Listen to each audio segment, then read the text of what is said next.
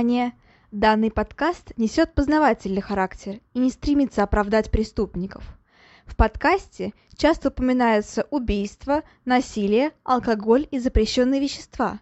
Автор против всего вышеперечисленного, и он надеется, что и вы, дорогие слушатели, с ним согласны. Мурашечного прослушивания!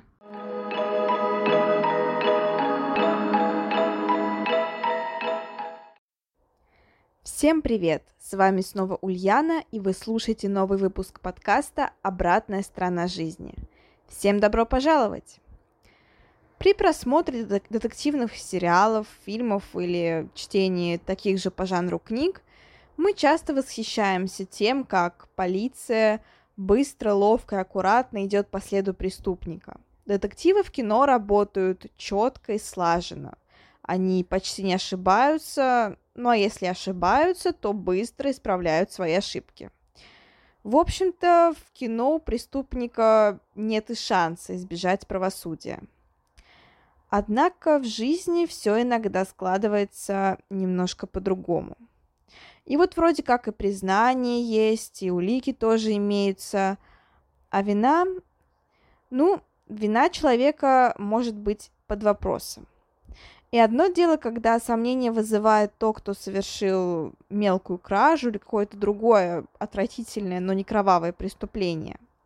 А другое дело, когда под сомнением находится то, кто совершил целую серию жестоких убийств. И сегодня мы поговорим о Уильяме Хайренсе, человеке, чья вина вызывает споры до сих пор. Давайте же начнем. Уильям Джордж Хайренс – это американский серийный убийца, и его также называют помадным убийцей. Собственно, такое прозвище возникло из-за того, что в доме одной из жертв он оставил послание, написанное губной помадой. Он совершил три убийства, но тут есть вопрос, совершил ли он их? А, сейчас все более и более активно говорят о том, что следствие велось отвратительно, о том, что улик почти не было, и о том, что признание из Уильяма выбивали буквально, ну вот, силой. Ну, еще накладывается то, что мальчику на момент э, задержания было всего лишь 17 лет. Но в любом случае, конечно, я его не буду оправдывать весь выпуск. А, во-первых, потому что вина до сих пор непонятна, то есть обвинения были, и действительно он до конца жизни провел в тюрьме. И хоть есть множество сомнений по этому поводу, но все-таки официальная версия гласит, что именно он совершил эти убийства.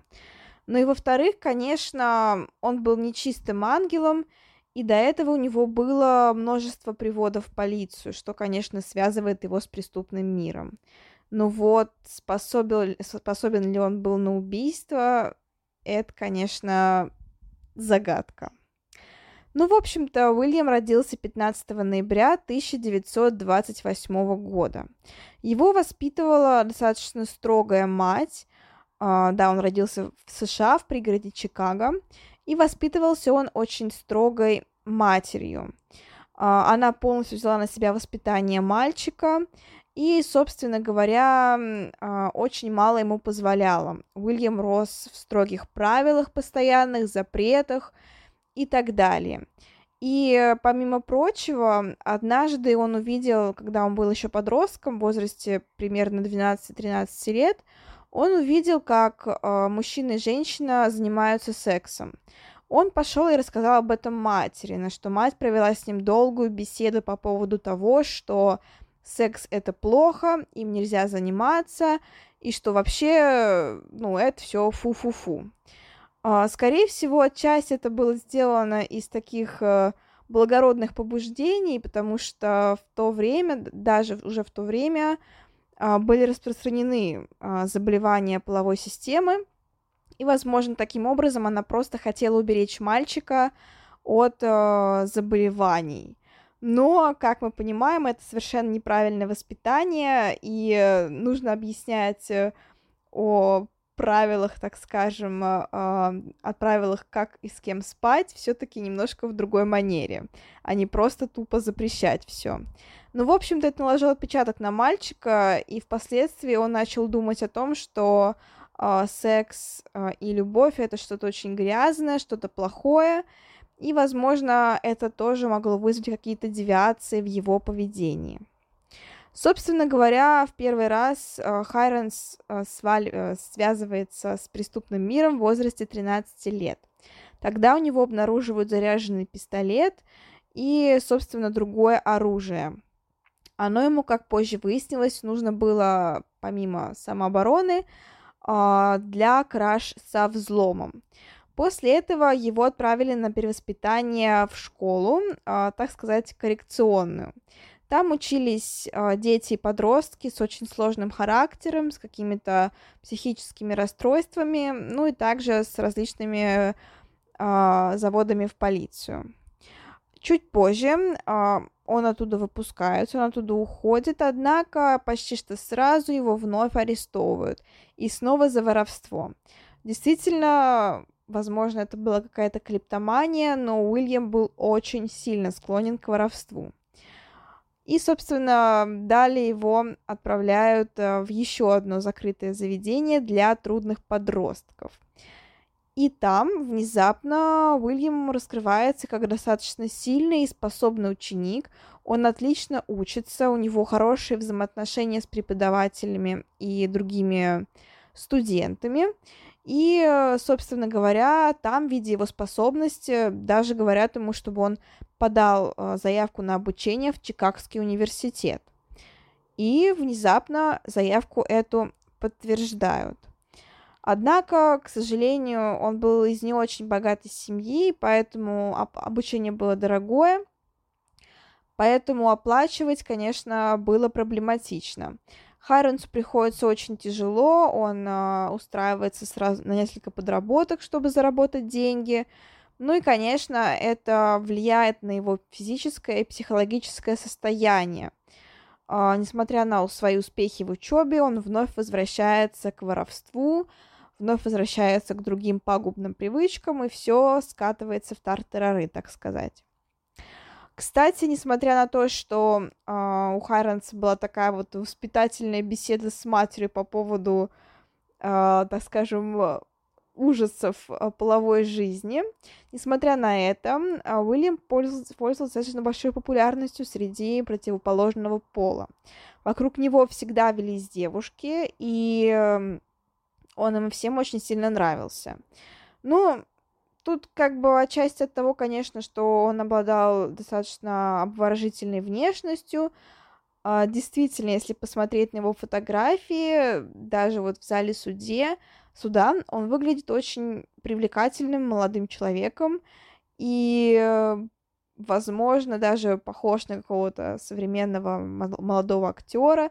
Ну, в общем-то, действительно, он достаточно красивый в понимании э, общества и поэтому неудивительно, что он пользовался популярностью у девушек. Ну и, конечно, неординарный ум. А, действительно, Хайронс был достаточно умный, с ним было интересно и приятно общаться на разные темы, даже несмотря на то, что вот он так был связан с преступным миром. Но, собственно говоря, спокойствие длилось недолго, потому что 5 июня 1945 года находят труп Жозефины Росс. Ее труп нашли в собственном доме, и, собственно говоря, в ее руке был клок темных волос. Да, темные волосы были у Уильяма Харрис, Хайронса. Конечно, полиция сразу берется за расследование этого дела, и они внезапно решают, что, возможно, а, кто-то совершал кражу э, в доме Жозефины. В это время она пришла домой, застала преступника, собственно, на месте преступления, и он, дабы избавиться от э, улик, вот таким образом решил избавиться от нее. А, да, собственно, она застала грабителя врасплох, и он вот решил ее убить. Однако несколько факторов таких очень непонятных. То есть э, если это был вор, почему он ничего не забрал? Потому что из дома женщины ничего не пропало. А, ну и, конечно, показания свидетелей некоторых тоже вызывают вопросы, потому что многие говорили о том, что видели смуглого или даже чернокожего мужчину рядом с домом. Ну, можно, конечно, предположить, что, возможно, вор испугался, то есть он не взял просто потому, что находился в состоянии такого аффекта, так скажем. То есть он просто начинал совершать кражу, потом совершил убийство и потом внезапно драпанул из дома. Но, в общем, очень много сомнений, очень-очень много. Вскоре происходит второе убийство. Оно происходит буквально через полгода, причем по похожему сценарию. На этот раз убивают Фрэнсис Браун. И она тоже была найдена мертвая в своей квартире. И здесь появляется странный факт, который, конечно, опровергает то, что это был какой-то простой вор. А, собственно, в доме а, Фрэнсис было обнаружено послание, написанное яркой губной помадой. А, в послании говорилось «Ради всего святого, поймайте меня, пока я не убил больше. Я не способен себя контролировать». После этого убийца, конечно, был назван помадным. Ну и э, такое прозвище еще и журналисты расхватили, конечно же. В общем, было во всех газетах. Помимо прочего, помимо этого странного послания, полиция также обнаружила отпечатки пальцев на дверной ручке. Чуть позже эти отпечатки пальцев вызовут сомнения, потому что э, выдвигалась версия о том, что полиция сама и оставила эти отпечатки уже после задержания Хайронс, то есть дабы, так сказать, подвязать его к этому делу. Но это все догадки, это все слухи, и непонятно вот до сих пор, как это было. Но действительно, по крайней мере, в документах указано, что были найдены отпечатки пальцев. Собственно говоря, следующее преступление происходит 7 января 1946 года. Оно совершается по совершенно иному сценарию, и тут тоже вот очень странно, то есть почему связали именно эти три убийства, а, почему преступник внезапно решил, так скажем, отступить от привычного профиля, отступить от привычных действий и совершить преступление, совершенно разнящееся предыдущим. Но в любом случае, собственно, 7 января 1946 года из собственной спальни пропала а, Сьюзен Дегнан, которой было всего лишь 6 лет. А родители, обнаружив пропажу, конечно же, сразу обратились в полицию. Ну и понятное дело, что после этого дело получило еще широкую огласку в прессе, как обычно и происходит. При обыске квартиры была найдена записка, а, в которой э, было, было собственно, требование выкупа, а, требование, так скажем, а, выкупа в размере 20 тысяч долларов. Однако никак связаться с преступником, никуда относить деньги, ничего этого в записке не было. А, после этого несколько раз родителям девочки поступили, поступали звонки с неизвестного номера. При этом, когда они брали трубку, кто-то на той стороне провода просто ее бросал. И опять же не было ни пояснений, ни куда доставать, доставлять деньги, ни что делать дальше, ни что с девочкой. Ничего этого не было. Понятное дело, что родители были в панике, они не понимали, что происходит, что творится. Но, как правило, конечно, к сожалению, как показывает статистика, вот в таких случаях, когда э, просто есть требование выкупа, но при этом нет никаких данных, нет, э, ну, в принципе, других сведений, скорее всего, к сожалению, похищенный человек уже мертв. И выкуп э, преступник добавил просто, ну, чтобы как-то потянуть время, отвести подозрения там и так далее. Поэтому, к сожалению, конечно, на тот момент уже можно было понимать, что девочка, скорее всего, мертва. Так и оказалось. А, чуть позже в полицию поступил еще один звонок, в котором а, некий абонент э, не слишком прозрачно намекнул, намекнул на то, что им нужно искать жертву в канализационном отводе недалеко от дома Дегнанов. Когда полиция обыскала это место, они нашли ноги, туловище и голову девочки. Она была расчленена. При этом руки были найдены только спустя месяц в трех кварталах от дома. А, конечно, дело вызвало огромный резонанс, э, нужно было расследовать, нужно было срочно найти преступника, потому что, конечно, журналисты все это разнесли, просто весь город стоял на ушах, и полиции нужно было действовать максимально быстро, чтобы в максимально короткий срок поймать преступника. Собственно говоря, улики указывали на то, что девочка была убита в подвале одного из домов, там располагалась прачечная, и, скорее всего, именно там ее и расчленили. Пол был вымыт, и все было вымыто, однако нашли ее кровь. То есть в некоторых местах все-таки нашли ее кровь. Ну, как я уже сказала, полиция должна была действовать максимально быстро. И это сказалось не на пользу следствию. А, буквально вот в самые кратчайшие сроки было выявлено около 300, 350. А, в общем-то, было опрошено около 350 подозреваемых, и после этого отсекли примерно половину, и 170 было опрошено еще на детекторе лжи. Среди них был Уильям Хайронс, которого задержали 26 июня 1946 года. Ему было всего лишь 17 лет на тот момент. А, собственно говоря, почему зацепились именно за него? Ну, тут, э, наверное, несколько факторов. Конечно, во-первых, он уже был на виду у следствия, потому что совершал многочисленные кражи, ограбления со взломом и так далее. Точнее, ну да, кражи со взломом. И, конечно, вспоминаем первые два убийства, когда полиция посчитала, что жертв убил э, вор. То есть кто-то кто-то просто зашел в неудачный момент, пока преступник совершал кражу. Ну и во-вторых, а, Уильям был одним, один из самых молодых среди всех подозреваемых, и из подростка, как правило, ну, легче всего что-то выудить, легче всего его к чему-то склонить, легче всего им манипулировать э, в силу просто недостатка опыта. Поэтому полиция вплотную взялась за Хайронса. А, есть сведения о том, что полицейские выбивали из него призвание, признание буквально пытками, голодом, а, не подпускали к нему родителей, не давали с ним общаться.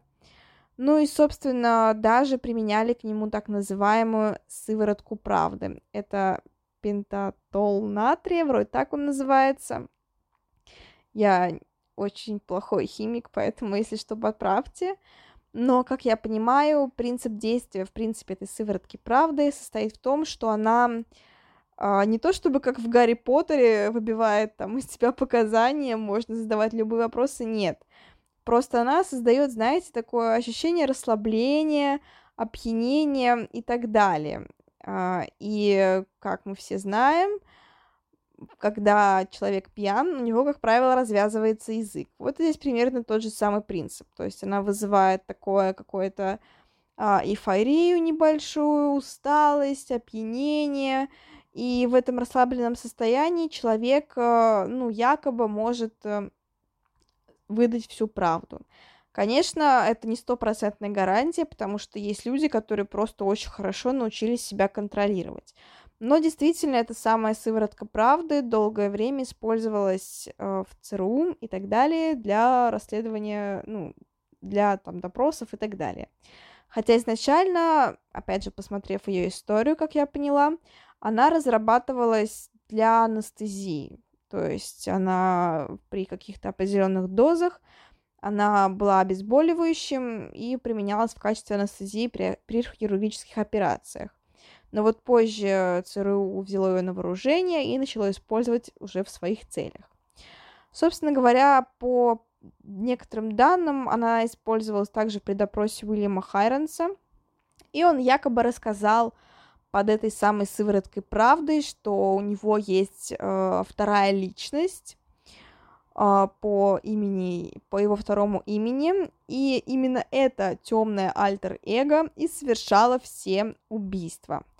Полиция посчитала, что вот он однозначное доказательство того, что он виновен, и быстренько подкорректировали улики. А, Все это просочилось, понятное дело, в прессу. И сразу разнеслись новости повсюду, что вот серийный убийца найден, все такое, что вот есть даже улики, есть его признание. Ну и, конечно, после этого стало понятно, что Хайранс обречен что тут уже ничего не сделаешь, и поэтому адвокаты посоветовали ему пойти ну, на признание, пойти на сделку со следствием, признаться в убийствах взамен на жизнь. То есть пожизненное заключение или казнь, тут, понятное дело, пожизненное заключение. Ну и, собственно говоря, Хайренс так и сделал.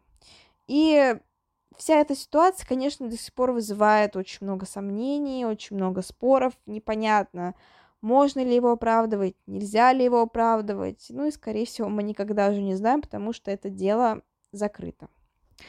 Что с ним было дальше? Как я уже сказала, в возрасте 17 лет он был осужден на пожизненное заключение. И находился он там до самой смерти в 2012 году. А, собственно, до последнего он отказывался от своих признаний, говорил про то, что полиция обвинила его ну, неправильно, что это было вне, незаконно, а, что очень много сомнений было, но его никто не слушал. Он подавал несколько раз на досрочное освобождение, но его не отпустили. Ну и, собственно, у него развился диабет, и он под конец жизни уже не ходил, он передвигался на инвалидной коляске. И, ну, прожил он, кстати, достаточно долго, то есть больше 80 лет, но до конца жизни был в заключении. Вот такие вот э, выводы. Я даже не знаю, что сказать по этому поводу. Оправдывать я его не хочу, потому что сейчас вот скажу, что он э, там, какие, какая там полиция так сделала плохо, а вдруг он правда виновен? Ну, мы же не знаем официальные данные, что вот он виновен. Ну а споров, споров действительно очень много. Ну и с другой стороны, конечно, говорить про то, что вот такие короткие сроки, поймали преступника, молодцы. Тут, конечно, тоже не приходится, потому что следствие велось крайне грязно, там половину улик потом впоследствии были утеряны, половина поставлена под сомнение. Короче, крайне-крайне много споров. Ничего не понятно в этом деле. Вот как вы считаете, виновен Хайронс или же нет? А, я читала много мнений в интернете и в книгах, а, и все они разные. Кто-то говорит про то, что Хайранс был виновен, просто он хороший манипулятор и психопат, поэтому вот пытался вызвать такие сомнения. А кто-то говорил про то, что да, он способен на кражу, то есть он действительно был не самым примерным гражданином, но между кражей и убийством трех человек, при этом с расчленениями, э, там еще ребенка, с требованиями выкупов и так далее, типа, что это, ну, очень не связанные вещи. То есть человек может быть вором, но при этом ни разу не убийцей. И тут, конечно, вот много сомнений. Очевидно, что э, всех троих этих несчастных жертв убил какой-то психопат, какой-то серийный убийца, но вот непонятно, был ли это Хайронс. То есть очевидно, что все три убийства были совершены, конечно, не из-за каких, не из-за денег, не из-за чего такого, ничего не было украдено, да еще это послание странное на стене. В общем, понятно, что это было не из-за денег. Но был ли это Хайронс? Тут как бы такой большой-большой вопрос. Ну, вот такой вам на подумать напоследок, так скажем. Но вам я хочу сказать спасибо огромное за внимание, спасибо за то, что прослушали этот выпуск. Обязательно возвращайтесь на следующей неделе за новой порцией кошмаров, страха и так далее. И, собственно говоря, живите долго, живите счастливо. Самое главное, счастливо, спокойно, стабильно. Ну, долго тоже, конечно, важно. Ну и пускай всякие ужасы, тревоги и прочее обходят вас стороной. И нервничайте, пугайтесь только во время просмотра фильма ужасов, фильмов ужасов, детективов, книг, э, чтения страшных книг, триллеров и так далее.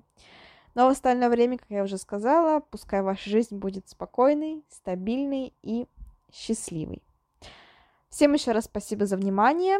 Всем до скорых встреч. Пока-пока. thank you